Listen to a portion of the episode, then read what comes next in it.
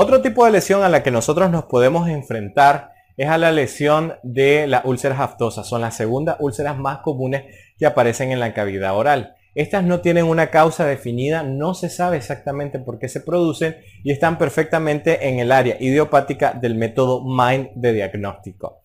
Ahora bien, cuando nosotros nos encontramos con una úlcera aftosa, hay algunos cuantos datos que nuestros pacientes nos pueden dar y, y es altamente revelador.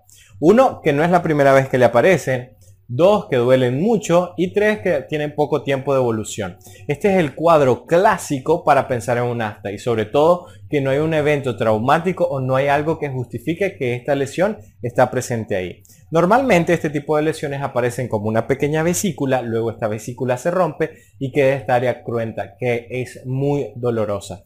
El uso de antisépticos, el uso de anestésicos tópicos, el uso de lo que sería el ácido hialurónico va a ayudar enormemente a solventar este tipo de casos.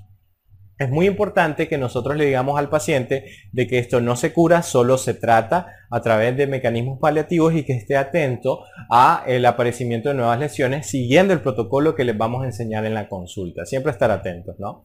Un punto muy importante es decirle al paciente de que esto puede ser desencadenado por bajones de la respuesta inmunológica cuando un paciente se enferma, o puede también estar asociado a factores de mucho estrés. Esto es típico de estudiantes antes de ir a los exámenes, tienen este tipo de manifestación. Si nosotros hacemos una buena historia clínica, nosotros vamos a diagnosticar perfectamente este tipo de lesiones. Muy importante, se clasifican en tres grandes categorías. Úlceras aftosas menores, mayores y herpetiformes.